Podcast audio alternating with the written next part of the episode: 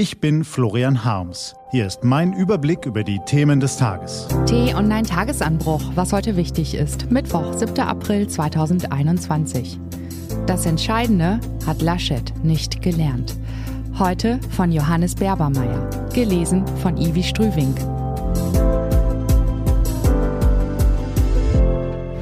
Was war? Es ist etwas bösartig, Menschen vorzuwerfen, dass sie dazugelernt haben, selbst wenn sie Ministerpräsident von Nordrhein-Westfalen sind und ziemlich spät dran. Armin Laschet wollte an Ostern über die Pandemie nachdenken. Das hat er getan und er ist sogar zum richtigen Ergebnis gekommen. Es braucht jetzt einen wirksamen Lockdown, damit die Infektionszahlen nicht völlig außer Kontrolle geraten und uns auch noch den Sommer vermiesen. Allein mit mehr Tests, gutem Wetter und froher Hoffnung wird das nicht funktionieren. Darauf weisen Wissenschaftler seit Wochen hin.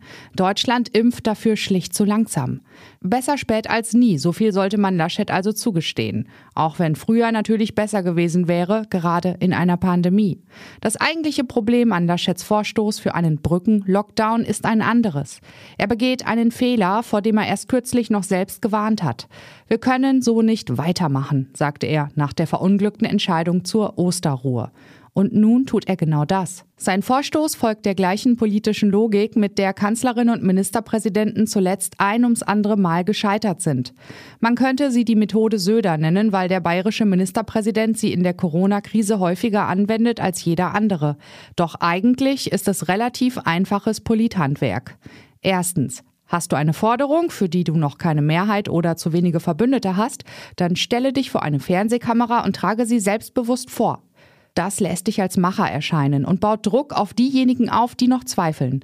Ein paar wichtige Unterstützer solltest du dir allerdings schon vorab gesichert haben. Zweitens, wenn du in deinem Bundesland Ministerpräsident und deshalb gerade in der Corona-Politik sehr mächtig bist, lasse dich nicht von einer solchen Macherforderung abhalten. Denn selbst wenn du bei dir auch einfach selbst etwas tun könntest, statt es nur zu fordern, ist es immer bequemer, wenn du nicht der Einzige bist, der Läden schließen und Ausgangssperren verhängen muss. Eine gemeinsame Entscheidung oder eine Entscheidung von oben entlastet, weil du die Verantwortung verteilen kannst. Politik funktioniert oft genau so, doch gerade funktioniert Politik eben nicht mehr. Laschet macht es seinen Kritikern wieder einmal ziemlich leicht. Seine Forderung, den Brückenlockdown schon in dieser Woche auf einer Ministerpräsidentenkonferenz zu beschließen, statt sich wie geplant erst nächsten Montag zu treffen, ist in der Sache richtig. Warum warten, wenn alle Fakten auf dem Tisch liegen? Doch das Ganze ist offenbar so kurzfristig und schlecht abgestimmt, dass sich selbst die Bundesregierung mit der Lockdown-Verfechterin Angela Merkel an der Spitze skeptisch zeigt, ob es noch genug Vorbereitungszeit gibt.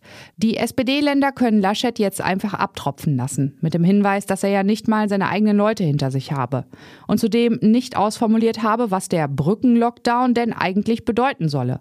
Letzteres wird sogar aus Bayern kritisiert. Söder hat zunächst seinen Gesundheitsminister dafür vorgeschickt. Dabei ist das Argument recht dünn, denn Laschet hat mögliche Maßnahmen und einen möglichen Zeitraum benannt.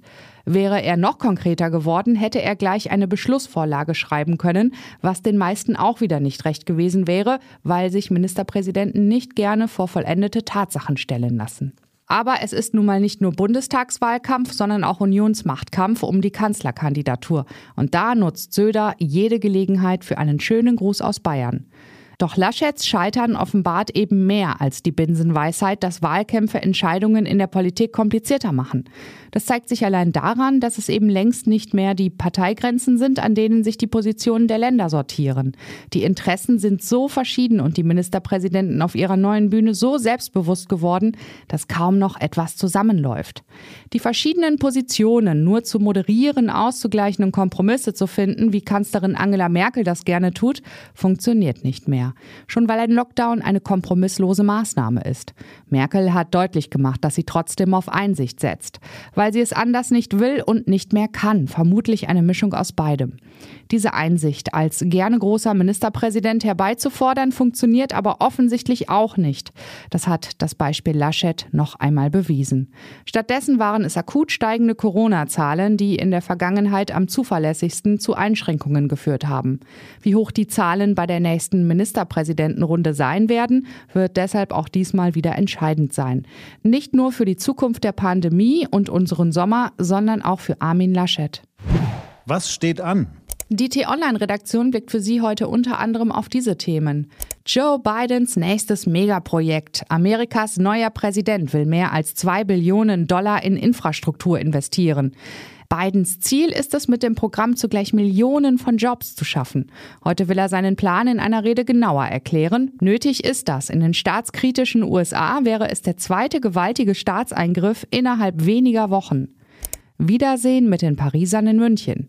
1 zu 0 für Bayern München, das war das Ergebnis im Endspiel der Champions League vor sieben Monaten. Machen es die Bayern heute um 21 Uhr gegen Paris Saint-Germain ähnlich? Und wird der Oberbürgermeister suspendiert? Der Fall hatte scharfe Kritik hervorgerufen. Nun könnten Konsequenzen folgen.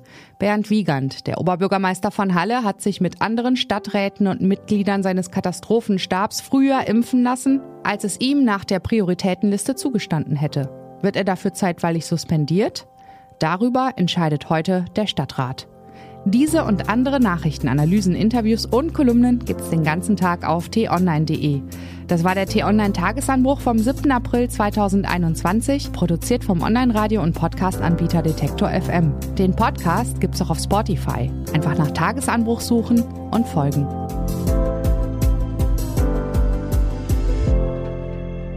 Ich wünsche Ihnen einen frohen Tag. Ihr Florian Harms.